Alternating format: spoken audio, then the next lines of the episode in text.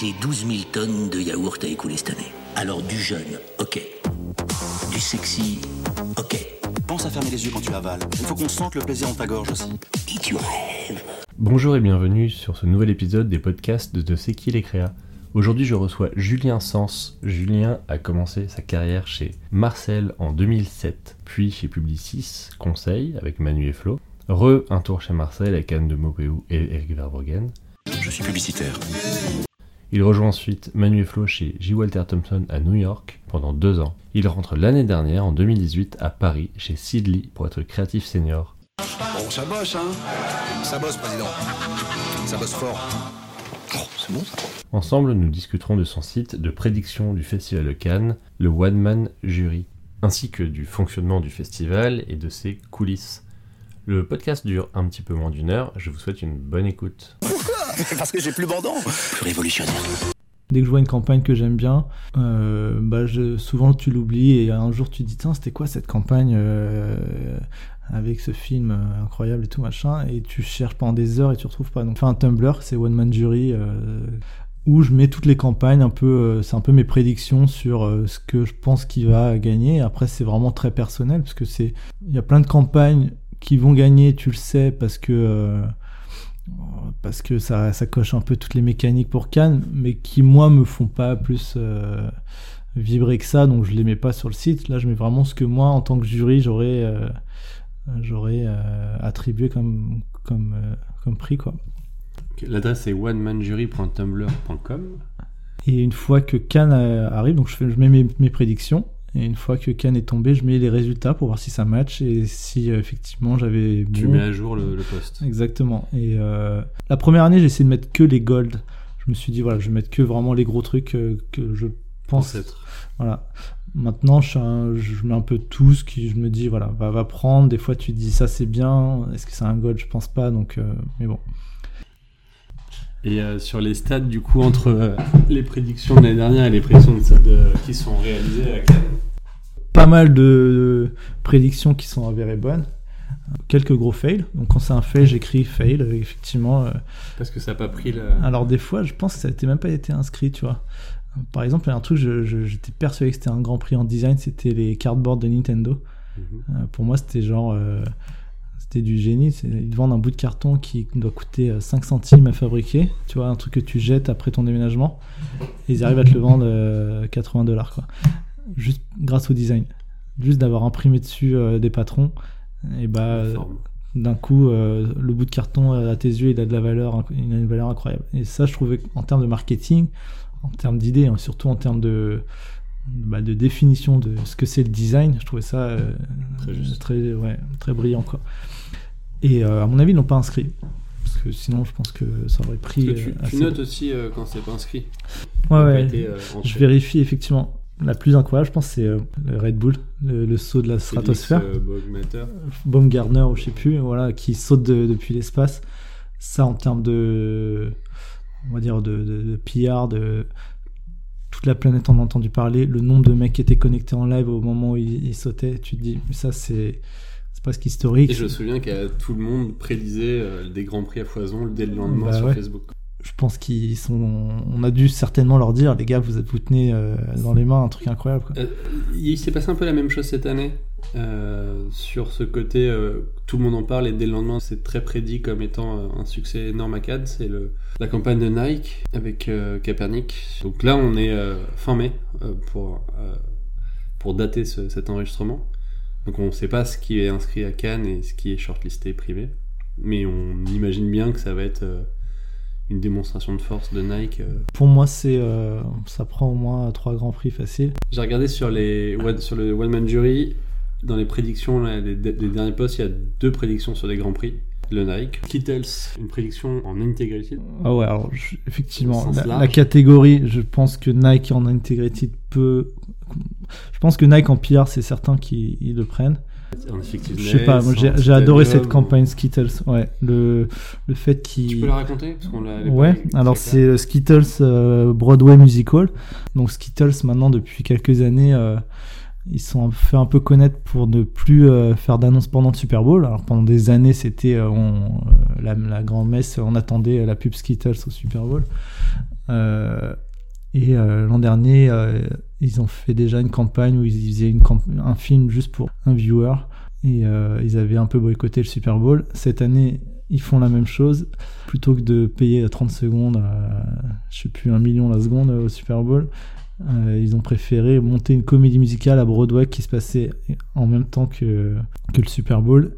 Et ils l'ont fait, mais euh, à 100%. Donc ils ont pris des, vrais comédiens. Euh, Michael Seo, le, mec de Dexter, qui a répété pendant des semaines avec des danseurs. Ils ont enregistré un album qui est sur Spotify.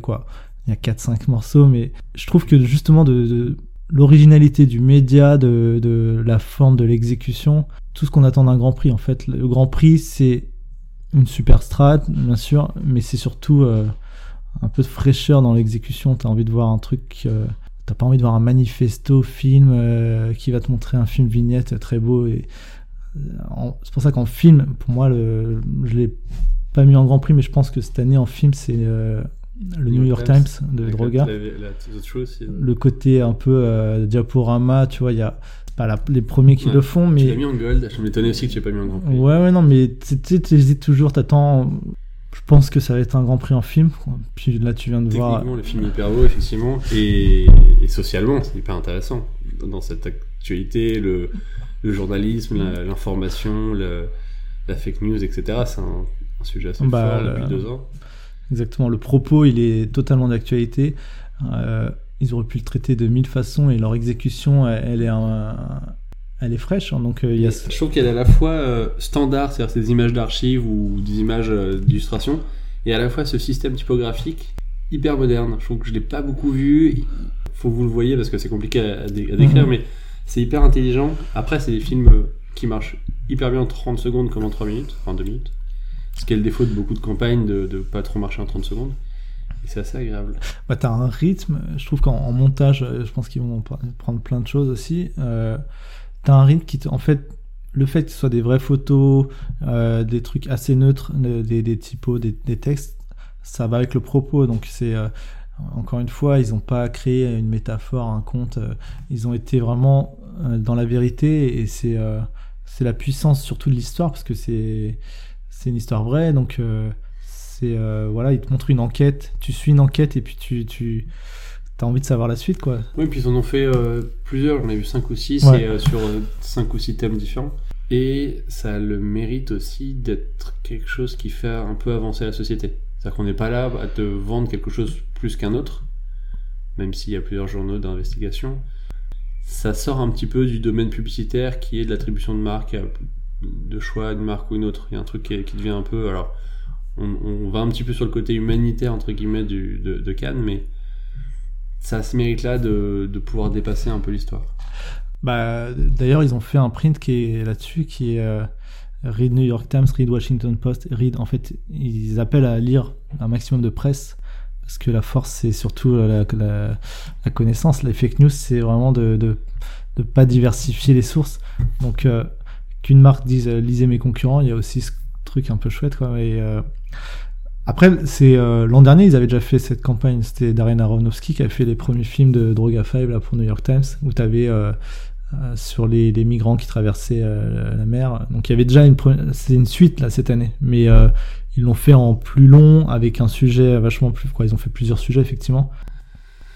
Revenons un petit peu du coup sur Cannes, le festival. Euh, on fait un petit point euh, Wikipédia. Donc euh, pour information, le festival de Cannes n'était pas à Cannes au début. Il était à Venise. C'est écrit en 1954. C'est peut-être pour ça que c'est les Lions, parce qu'au cinéma à Venise, c'est les Lions aussi, non? Les Lions de la Mostra de Venise. Ouais, c'est possible. Euh, le lien, c'est possible historiquement, ça doit être. Pendant longtemps, ça s'appelait le Festival de Cannes, c'est devenu les Cannes Lions sous peu. L'année dernière, il y a eu euh, un changement assez fort euh, mené par Publicis sur le nombre de catégories. Donc les dernières, ils sont passés à 9 catégories, utilisent 28 sous-catégories, parce que mine de rien, ça fait quand même beaucoup de monde. Et sur, sur cette quantité de catégories et de sous-catégories, on distribue donc des lions d'or, des lions d'argent, des lions de bronze et des grands prix. Mais sachant que la shortlist du Festival de Cannes reste déjà une très belle sélection par rapport euh, à l'envoi euh, mondial, faut se dire que euh, en 2008, 2018, Il y avait 33 000 inscriptions, représentant à peu près 90 pays. Euh, c'est le plus gros festival de publicité au monde. On peut peut-être commencer par les grands prix de l'année dernière. En grand prix film, on avait la campagne Tides Ad, qui mettait en avant le fait que tous les vêtements dans les films sont propres et donc représentent eux-mêmes des campagnes de pub pour Tides, qui est un lessivier américain. On avait The Talk aussi en grand prix film, euh, sur la situation des Noirs afro-américains par BBDO New York. Le Grand Prix euh, outdoor, c'était euh, McDonald's, l'agence Cossette. Donc c'était des gros plans sur le logo pour parler de sur l'affichage dans les autoroutes pour dire que la prochaine sortie c'est un McDonald's. Donc le, le, zoom sur le logo représente une sortie d'autoroute et à la fois le McDonald's. un Grand Prix aussi assez intéressant, enfin, mm. même s'ils sont tous intéressants, c'est le Grand Prix Print et Publishing une campagne qui s'appelle Tag World. Donc c'est ça, c'est vachement bien. Cette bière, elle a été dans l'histoire, mais historiquement et sur plein de périodes et plein d'époques de. Et euh, il y a aussi un truc de, euh, tu peux pas te payer les droits effectivement si, euh, je sais pas, Elvis Presley tient une bière Budweiser, c'était compliqué légalement de, se dire on va, on va, on va se payer les droits de beaucoup d'ayants droit. Alors juste avec des mots clés, tu tapes ces mots clés sur Google et tu vois les, les prints finalement. donc ils n'ont pas payé les droits, donc c'est vachement bien. En 2018, euh, dans les euh, campagnes qui ont été très très visibles, il y a la campagne de Marcel avec euh, le Black Market de Carrefour, la campagne de BETC sur les polos avec les Saver Spaces où ils changeaient le Lacoste, ils changeaient le, logo du petit crocodile, mm. l'animal par des animaux en voie de disparition. Pareil, beaucoup de, beaucoup de lions. Donc, qui, qui rafle partout. Qui rafle partout, qui va continuer un petit peu. Derrière, ils avaient aussi, sur le même, même budget, ce qui est assez rare, fait un film qui avait rien à voir avec les polos et qui a aussi pris 2, 3, 4 lions. Donc c'est beaucoup de lions juste pour Lacoste France. Il y a eu Plédo de DDB, petit personnage en pâte à modeler. Hérésie avait fait une, une opération avec des statues, avec, en remplaçant les morceaux de bras qui manquaient, comme souvent ça arrive sur les statues, euh, pour euh, des prothèses pour handicapés. Il y avait McCann aussi avec euh, les vins de Bordeaux 2050, qui a enchaîné plusieurs lions. Puis Six Conseil avait sorti pour France Télévisions une OP pour une série télé sur la forêt où les gens étaient invités à parier sur le meurtrier en temps réel. Ça, ça a pris euh, dans plein de festivals et après, ça a bien raflé. TBW à Paris aussi, qui est une grande, euh, une grande illustration, très très très très grande. C'était un site web sur lequel on pouvait se promener. Et en fait, tous les personnages de l'illustration avaient des relations sexuelles ou intimes entre eux. Euh, c'est une campagne pour la lutte contre le sida. Donc voilà un petit peu les. il y a eu beaucoup, de, il y a beaucoup plus de, de campagnes primées que ce qu'on a énoncé. mais c'était ceux qui avaient eu plusieurs lions, qui après, le jeu des catégories fait que parfois une campagne peut avoir plusieurs lions parce qu'elle se décline et qu'il y a les sous-catégories qui correspondent et ça, et ça décolle. Il y a des campagnes aussi qui marchent très bien. Je me souviens de deux ans avant, il y avait Louise, Louise Delage de BETC qui avait, je crois, ramené 19 lions. Ouais. Ou 17 ou 19. Enfin, c'est des, on n'arrive même plus à les compter et ça devient. Euh, je, ne crois pas qu'une campagne française ait ramené autant de lions euh, historiquement. Je sais pas si sur la, valeur d'un lion, du coup, ça, ça décrédibilise pas un peu le truc, mais. Euh, c'est des débats, c'est beaucoup de débats. Parce qu'il y, a ce truc-là, c'est qu'il n'y a pas toujours eu autant de lions donnés, parce qu'il n'y a pas toujours eu autant de catégories depuis 10-15 euh, ans. Il y a eu une accélération du nombre de catégories qu'on retrouve dans la plupart des festivals autres que les Cannes Lions. Mais du coup, je n'ai pas le chiffre, mais je pense qu'il y a une une quantité bien plus importante de lions qui sont décernés chaque année depuis 2016 euh, que dans les années 2000. Et c'est aussi pour ça que ça dévalorise un petit peu le lion et que beaucoup de gens disent ok, on a un lion en euh, mobile, craft, euh, entertainment. C'est un peu la, schizophrénie de Cannes, c'est que c'est à la fois le festival le plus prestigieux et en même temps le le plus controversé. C'est-à-dire que ça devient un peu l'usine à Lyon quand tu as effectivement euh, les DNID ou les Clio, ou euh, on va dire, tu as 50 gagnants, et que, j'exagère, mais on va dire, là, les DNID, tu as eu 300 pencils ou 500 pencils distribués, Kant en a 10 fois plus. C'est aussi parce que tu as plus d'entrées, probablement, mais il y a ce côté un peu étrange de quelle est la valeur d'un lion? À la fois, euh, c'est reconnu dans le monde entier, à la fois, c'est vachement débattu, parce que finalement, les lions dont tu te rappelles, c'est euh, effectivement, ça va être les grands prix, les golds. Les bronzes, ça devient un peu plus. Euh, Anecdotique. Et pour donner un, aussi un, ordre d'échelle de la, de la France dans les Lions, par exemple, l'année dernière, l'agence qui a, une des agences qui a récupéré le plus de lions Donc euh, bronze, silver, gold, c'est Marcel, et Ouais. elle en a récupéré 14. Euh, dans les agences qu'on a récupéré beaucoup, il y avait BETC, qui en a récupéré aussi 14, avec une vingtaine de shortlists. euh, mais une fois passé ces 14, derrière, ça va être euh, DDB qui en a 6, euh, TB qui en a 5, et 1, 2, 3 pour euh, une dizaine d'agences qui suivent derrière Mhm. avec euh, 4, 5, 10 shortlists euh, maximum.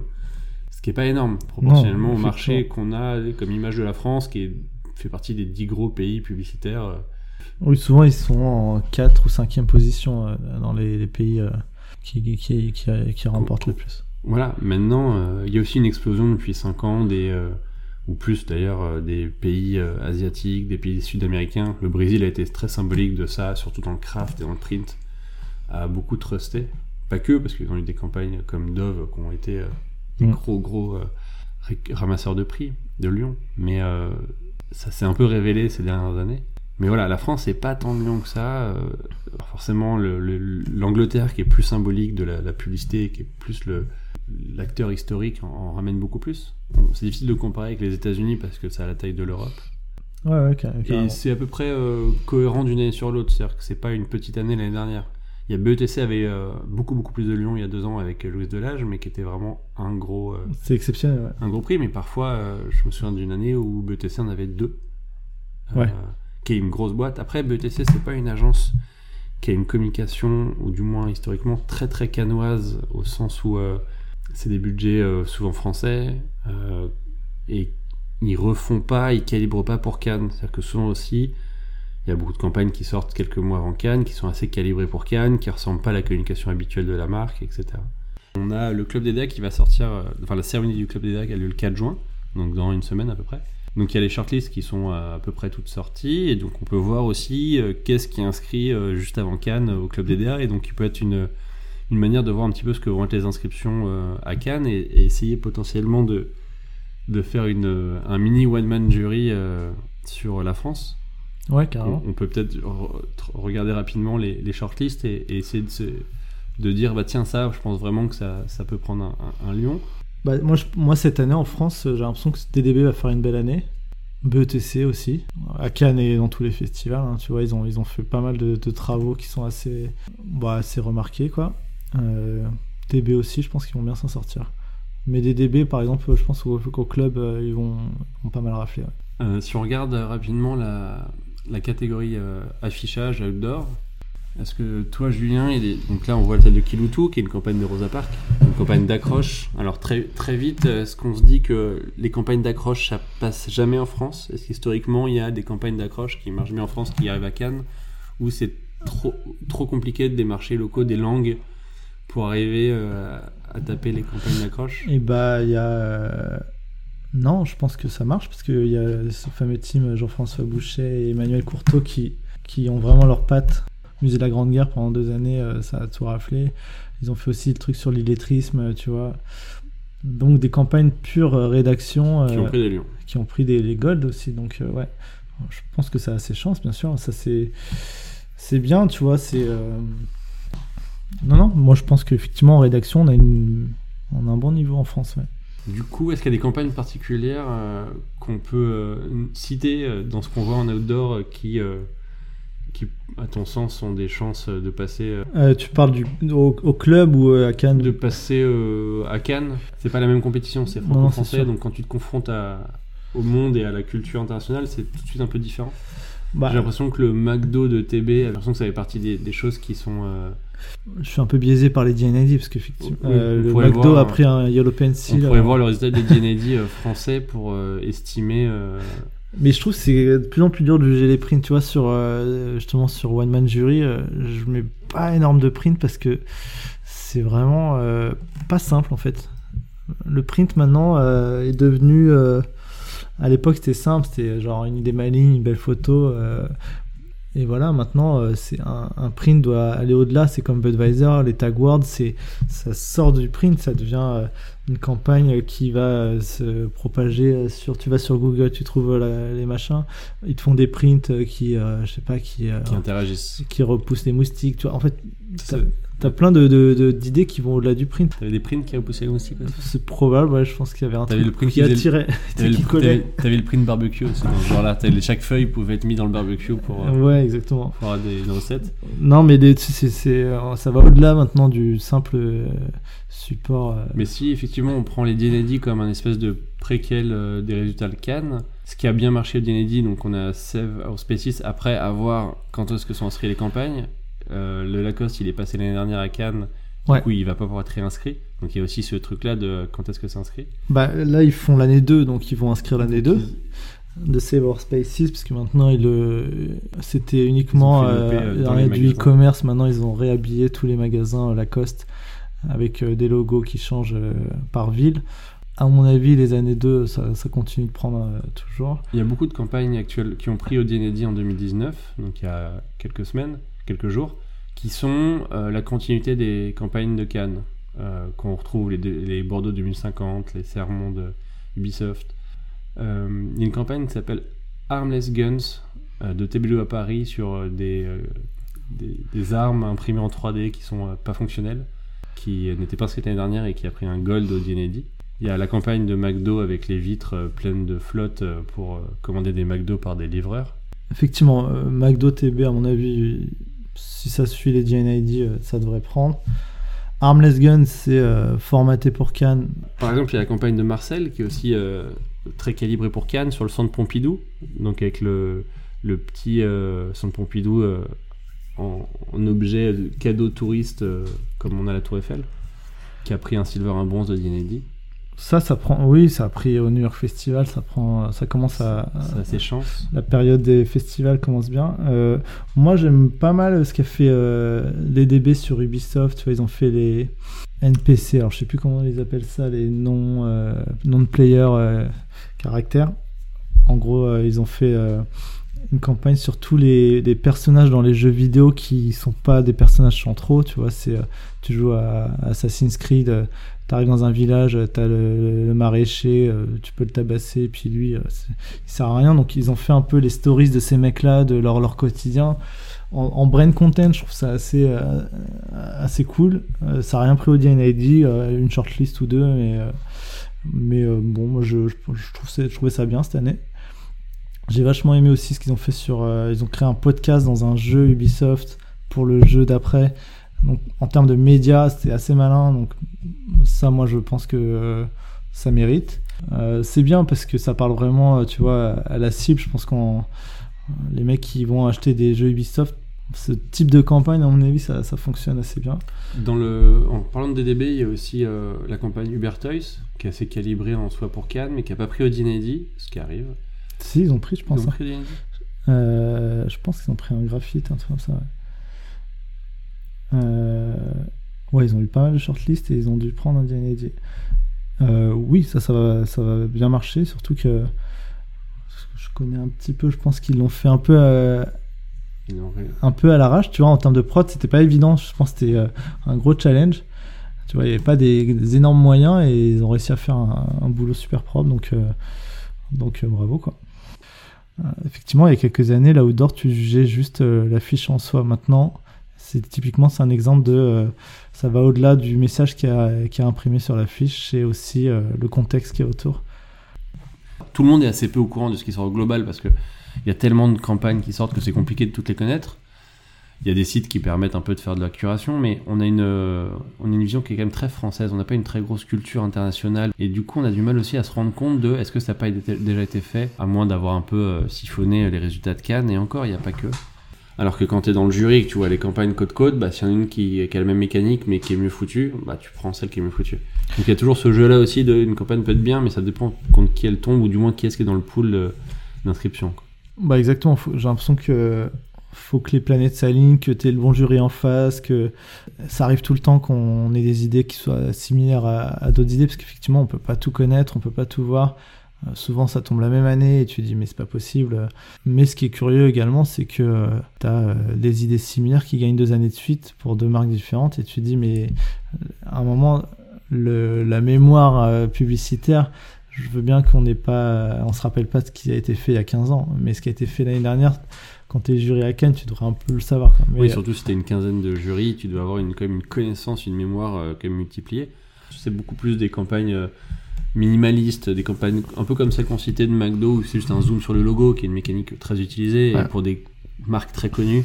Dans les directs, dans ce qu'on voit dans la shortlist, il y a aussi le TC de Citroën, un petit peu calibré pour Cannes avec les Sensi, enfin les Citroën. Et c'est les, des lunettes qui permettent euh, de diminuer le, le mal de voiture. Donc du, de l'objet aussi, c'est quelque chose qui, euh, qui Mm. dépasse un peu le, la, la, la campagne, d'aller un peu sur on va solutionner le problème de quelqu'un, pas juste lui dire achète telle voiture plutôt qu'une autre. Oui, clairement. C'est euh, ça, c'est typiquement calibré. C'est de l'innovation. Je trouve ça assez malin. Et euh, effectivement, moi, j'adore quand les marques vont euh, jusqu'au bout de leurs promesses. Tu vois, c'est, je suis une marque, on va dire, écolo, et que derrière, c'est pas du tout le cas dans, les faits. Tu vois, pour moi, les marques les, plus fortes, c'est, je sais pas, c'est Patagonia qui, même sans l'inscrire à Cannes, se dit. Tous les tax returns que j'ai gagnés grâce à la, politique de Trump qui est complètement anti-environnementale, eh ben, je vais les reverser dans l'environnement. Tu dis, ils ont versé, je sais pas, 10 millions de dollars cette année. euh, ce qui est bien, c'est l'humilité. C'est Patagonia, demain, l'inscrit, eh ben, ils prennent un gold juste parce que euh, ils ont, euh, ils ont refusé de, percevoir l'argent de Trump. Hop Outside, ils disent on va fermer pour Black Friday parce que notre philosophie de marque, c'est de, de sortir et ça passe avant l'argent qu'on peut se faire. C'est là où tu as une force, et quand tu as une marque qui vraiment euh, fait ce qu'elle promet, bah, ça change tout en fait. Et d'ailleurs, c'est intéressant parce qu'il y a une catégorie au Club des qui s'appelle innovation. Du coup, on retrouve globalement la plupart des campagnes, on les retrouve dans différentes catégories parce qu'on dépasse le simple utilisation du média et ça devient une idée qui est exprimée sur plusieurs médias, donc forcément. Mais quand on parle de Bouygues ou de Citroën, euh, de BTC, on les retrouve toutes les deux en shortlist innovation pour euh, ces lunettes et ce, système de site internet hors connexion. Si on va regarder du côté de la presse, qui est un peu le, le format roi à Cannes parce que euh, ça coûte pas très cher de produire une presse. Souvent en illustration, c'est un peu le, le, le cliché de euh, la campagne brésilienne euh, presse en élu euh, hyper jolie, hyper craftée ou thaïlandaise qui sort euh, un mois avant ou deux mois avant Cannes. Mm.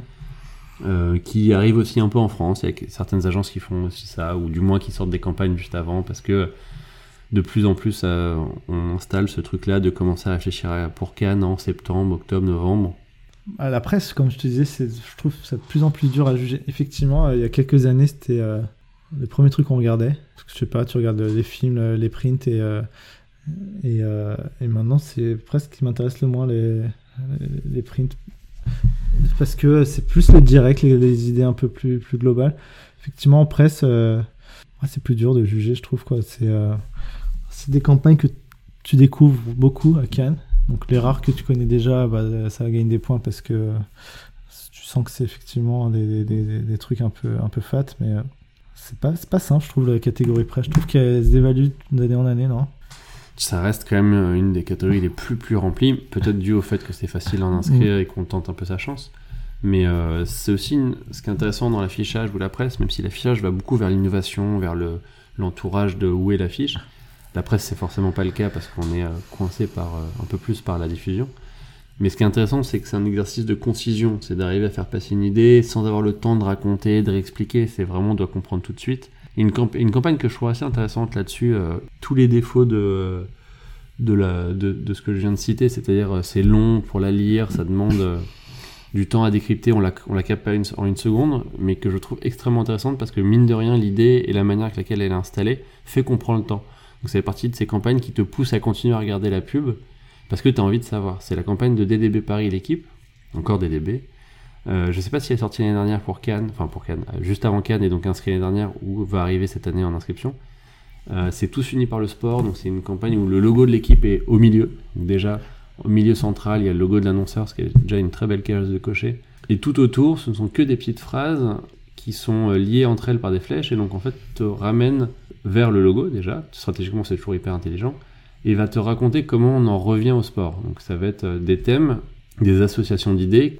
Et euh, elle avait cette vertu, je me souviens en affichage dans le métro, de stopper les gens et de les laisser regarder et voir rater euh, un métro pour euh, avoir 3 minutes de plus pour continuer parce qu'on se prenait au jeu de lire une branche, une branche, une branche en étoile, donc chaque branche est autonome. Et, en ça, je trouve c'est hyper intéressant d'arriver à créer des campagnes qui retiennent l'attention volontairement.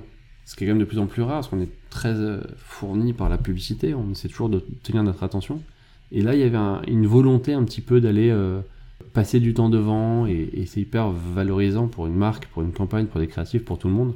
Bah, clairement, moi, quand je l'ai dans le métro, effectivement, il y a eu cet effet où euh, tu vois les gens qui prennent le temps de la lire. Après, c'est du, c'est du burn back où ils vont chercher tous les petits insights des gens et donc c'est bien trouvé, c'est bien écrit et euh, c'est la patte de DDB, je trouve. Tu vois, ils ont cette force dans les films d'aller toujours faire une liste d'insights et te les balancer et, euh, et c'est, euh, c'est, c'est juste en fait. C'est ça qui est, qui est bien euh, et c'était vraiment efficace. Quand tu Et- passais devant, c'était, euh, c'est ça la force, c'est ça que j'aime bien, c'est que cette campagne, elle a vraiment fonctionné. euh, bah, Populaire, hein, de manière Je populaire. pense que, Ça, vois, tout le monde l'a vu, l'a parlé, et Ouais. ils avaient le bon Et après, pour Cannes, on va voir. Effectivement, en France, ça mérite, au club, c'est sûr que ça mérite de- Sa de- place. de- sa place. Effectivement, c'est pas simple pour un jury étranger de, en une seconde de se dire euh, ça marche ou pas, mais c'était en tout cas c'était une belle annonce. Ouais.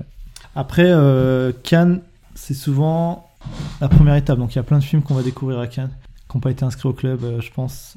le lancement de l'année des, des Voilà. awards. Souvent, on préfère commencer l'année par Cannes ou finir par Cannes. Euh, Ça permet d'ouvrir un peu les, les portes de la visibilité. C'est ça. Euh, tu vois, le dernier Lacoste, je pense qu'il n'est pas au club, mais après il est sorti après, mais il va être à Cannes certainement. Ok, pour, euh, pour conclure, euh, euh, je propose de, de regarder quelques campagnes du, du site One Man Jury et en parler rapidement pour voir pourquoi elles sont mises en avant et, et leur chance de gagner. Donc la, la dernière qui est postée en date, c'est une campagne d'IKEA Ouais, qui est sorti, euh, je l'ai vu hier ou avant-hier. qui est sortie il n'y a pas longtemps qui s'appelle For Real Family de Publicis Espagne. Ouais, donc euh, l'idée est très simple, très immédiate. Donc je pense qu'en print, euh, en presse, bah, c'est euh, la recette. C'est avec des meubles Ikea, ils ont recréé des, des salons qu'on connaît tous. C'est le salon des Simpsons, de Friends, que tu peux recréer chez toi finalement, de Stranger Things. C'est une photo d'un salon. On reconnaît le salon d'une série très connue. Et en fait, près de chaque objet du salon, on voit le nom et le prix de l'objet qui te fait comprendre que tout est vendu chez Ikea. Voilà, et c'est de la pop culture, donc ça, je pense que c'est assez efficace, c'est euh, c'est une sorte de, print que les gens vont se partager, s'échanger, il y a un truc qui, euh, qui, euh, qui est assez populaire, et c'est ça que j'aime bien, c'est que voilà, c'est des, campagnes euh, grand public, c'est pas effectivement comme tu disais le truc thaïlandais euh, pour un dentifrice que personne n'a vu euh, avant Cannes. Mais est-ce que tu penses que euh, en Espagne, Ikea communique comme ça dans le grand public ou c'est une campagne qui sort quand même juste avant Cannes? Je pense qu'ils l'ont sorti pour Cannes, bien évidemment, mais Ne serait-ce que là, pour la taille du logo Ikea. oui, après tu t'adaptes toujours euh, les formats. On, euh, va, on va se dire que c'est pas de la. Mais euh, malgré tout, je pense que celle-là, dans la rue, ça fait sourire pas mal de monde et, et que c'est assez efficace. Quoi. Ensuite, on a un film d'Apple qui s'appelle Apple at Work, où on suit une bande, une équipe, un service d'Apple qui doit présenter un de leurs nouveaux produits à leur boss pour le lendemain. Et donc, vont faire usage de euh, tous les produits qu'Apple développe un peu à la, à la Microsoft ou IBM pour arriver à ses fins. Donc, c'est très euh, technique, très B2B. Euh, c'est Apple TBWA donc, qui le produit, enfin, Bah, qui le ouais. conçoit, En fait, ils avaient déjà fait. prédit en silver. Ouais, parce que je trouve le casting est, est- est top, le, le rythme, l'histoire est vachement bien. Parce que, en fait, ils avaient déjà fait un film euh, l'an dernier, c'était sur une classe, c'était un devoir d'école, et donc tu avais un petit groupe de, de la classe qui devait préparer son, son exposé. Et donc, ils ont utilisé pareil, c'est la même mécanique, euh, ils se retrouvent chez les uns chez les autres pour préparer leur exposé sur euh, la gravité ou je sais plus quoi. Là, c'est la version adulte où c'est des collègues de bureau qui doivent euh, préparer euh, effectivement une présentation pour, pour leur boss. L'idée, elle est marrante, c'est parce que ils parlent d'une boîte de la pizza ronde et qui euh, une histoire bon. vraie. C'est le produit qu'ils doivent développer et mettre en place et essayer de trouver si la boîte à pizza, au lieu d'être carrée, pouvait pas être ronde pour éviter d'avoir des coins perdus, etc. Et comment, en termes de design et de développement, on peut mettre ça en place. Et ça, le clin d'œil, c'est que chez Apple, dans le, leur euh, méga campus, ils avaient un mec euh, qui avait eu cette idée il y a des années qui a breveté euh, l'idée de la, boîte à pizza ronde, qui dans les cantines d'Apple aujourd'hui, dans le campus, t'as la boîte à pizza ronde. Donc c'est une histoire vraie, donc c'est un, clin d'œil par rapport à, leur entreprise, etc. Et, et l'histoire est très bien montée, c'est vraiment du divertissement et, et euh, c'est assez agréable à regarder. Est-ce qu'on n'est pas plus proche presque d'une mini, d'un mini épisode euh, parce que tu suis des acteurs dans leur vie, tu les vois vivre, et t'es presque dans une petite série télé euh, plus qu'une pub.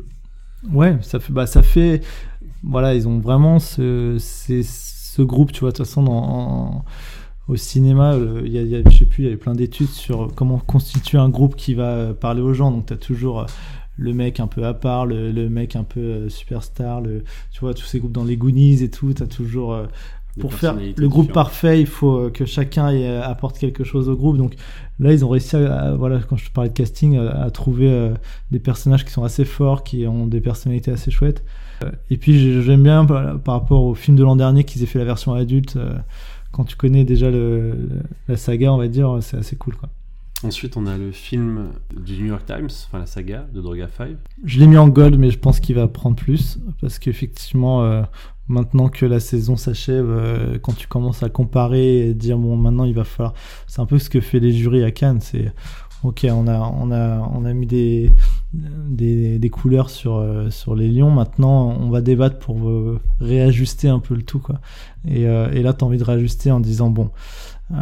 Tu, tu vois, je me demandais Dream Crazy, mais je pense que Dream Crazy va prendre en, en- des grands prix euh, en, en PR, euh, peut-être en, en intégré. euh. Après, à voir aussi qui y a dans le jury, qui va être le président du jury film et quel ton ça va donner, de quelle, ouais. quelle force de charisme et de bagouille il va avoir, parce que c'est aussi comme ça qu'on influe, un peu en référence au film 11 hommes en colère.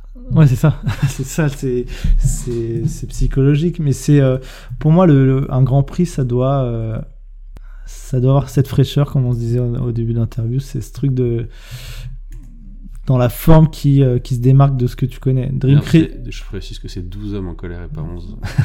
Mais, Et le Nike Dream Crazy, le film en tant que tel, c'est un film Nike que tu as déjà vu plusieurs fois, voilà, avec des portraits de, de personnes assez inspirantes. Donc en tant que film pur, euh, il est pas il est pas révolutionnaire, tu vois. Là où le New York Times, je trouve qu'il a une forme qui est un peu plus fraîche, un peu un peu plus euh, voilà plus Grand Prix finalement, tu vois. T'as envie d'avoir euh, une petite claque. Dream Crazy, voilà, il y a moins la claque parce que Nike, ils ont l'habitude de faire des gros films qui se ressemblent. Par contre, c'est tout ce qu'il y a autour qui est incroyable. Par contre, tu regardes le case study de Dream Crazy.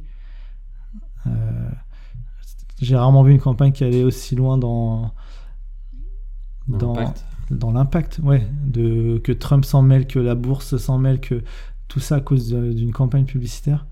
Ah, Euh, qui, qui était à- qui s'appuie sur un terreau où Trump était déjà un peu sûr. sur le sujet de Copernic, des joueurs de football américain qui euh, se mettent à genoux pendant l'hymne, etc. Il y avait déjà une histoire, un passif. Euh, C'est ouais. pas eux qui ont créé toute une histoire, ils sont Non, ils ont emparés signé. d'un problème et ils l'ont donné une amplification de médias. Mais euh, lui a tweeté euh. Nike un peu, vous êtes des fous et machin, tu vois. il- Là, euh, tu vois, Fearless Girl qui a eu un max de PR, je pense qu'ils sont bien derrière euh, Dream Crazy qui, pour le coup, moi, en fait, ce qui est marrant, c'est le point de vue. euh, moi, j'étais aux États-Unis euh, au moment où euh, où il y a eu cette campagne, donc peut-être que depuis la France, ça paraissait euh, un peu un peu distant et euh, moi, vraiment, euh, j'allumais la télé, euh, on en parlait quoi. Et- Oui, c'était un non-stop. et, et c'était euh, dingue. Après, j'étais au cœur du truc. Le, euh, le phénomène Fearless Girl, effectivement, je l'ai vu dans les médias publicitaires, etc. Je sais pas si ma mère en a entendu parler. Ouais, Ouais, ça, Dream Crazy. parler. Je crois me souvenir sur le case study de Nike de, que, que j'ai vu il y a pas si longtemps, je crois me souvenir qu'à la fin ils mettaient les chiffres et qu'ils mettaient en médias gagnés parce que les gens en ont parlé à leur place l'équivalent de 1,8 milliard de dollars de, Ouais. de médias. C'est quand même assez monstrueux. Comme plan média, il n'y a pas grand monde qui a 2 milliards. C'est euh, bah, ça. Et, euh, et même sur. euh, en fait, tout, a, tout est incroyable quoi, sur l'image qu'ils ont, sur le côté on a des convictions, encore une fois, ce qu'on se disait, euh, t'as beau prôner toutes les valeurs du monde, si derrière tu, les appliques pas, bah, c'est un peu du vent. Eux, ils vont jusqu'au bout. Après, effectivement, c'est du marketing à, à balle, mais ils ont pris un gros risque. Tu vois, quand t'as des actionnaires derrière qui disent euh, on dégringole en bourse, ils font bah on y va quand même. Et puis finalement, une semaine après, euh, tu reprends 30% parce que parce que tu as bien fait de le faire. Le, le premier jour, tu perds euh, 20% parce que tout le monde est frileux. Et bah, tu te dis, euh, bon, ils sont, tout le monde peut pas avoir ces. Ils ont les, ils ont les fonds aussi, ils savent à qui s'adresser, parce que s'adresser aussi une- le public cible de Nike, c'est aussi au-delà du risque effectivement, mais le public cible de Nike, c'est aussi plutôt des gens qui votent pas pour Trump euh, dans le dans le fond et qui représentent euh, une, autre manière de voir les choses. Ouais. C'est un, un risque un petit peu calculé. Ensuite, on a une campagne de Budweiser qui est intéressante parce qu'elle fait écho à un, un sujet très euh, actif en France il y a un temps, qui est le rôle de la femme dans la société, et notamment dans la publicité, et son traitement, Bah, égalité. Donc, pour euh, expliquer un petit peu ce qu'est la campagne, En fait, euh, ils ont euh, ils ont repris leurs anciennes annonces des années euh, 80, 70, même 60, je pense. donc Budweiser, c'est une bière qui existe depuis longtemps. Voilà, qui avait fait des, des- des publicités d'affichage et de presse très sexistes à une époque. Euh, Où la plupart des, des campagnes étaient très sexistes parce que reléguer, reléguer le rôle de la femme à un, à un objet, une cuisinière, une servante, un, c'est la à une femme au foyer. de l'homme.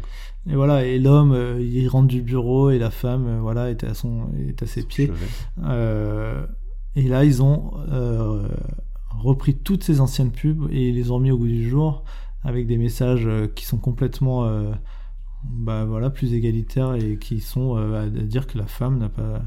Quoi, ils ont tout, ils ont tout réinterprété Ils font toujours la, la pub de la bière, donc on a toujours le, le pack shot euh, identique. La- la- le personnage principal, du, c'est des illustrations la plupart du temps, est redessiné.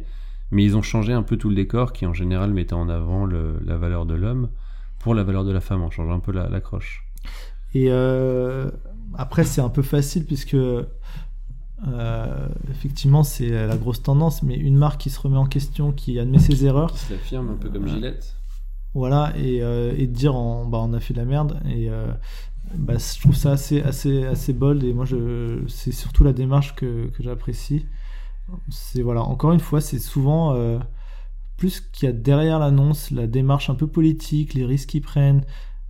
Il y a moins de risques à dire qu'aujourd'hui, t'es euh, bah, t'es pas du tout sur ce schéma de la femme au, foyer, etc. C'est évident, c'est une vérité, mais de dire euh, ressortir en fait les erreurs que tu as fait et de les remettre au- sous le nez de- de- de- du monde entier, c'est un peu souvent tu as des des, des, des, dossiers que t'as pas trop envie de ressortir. Et bah eux ils ont un peu ce truc de Ouais.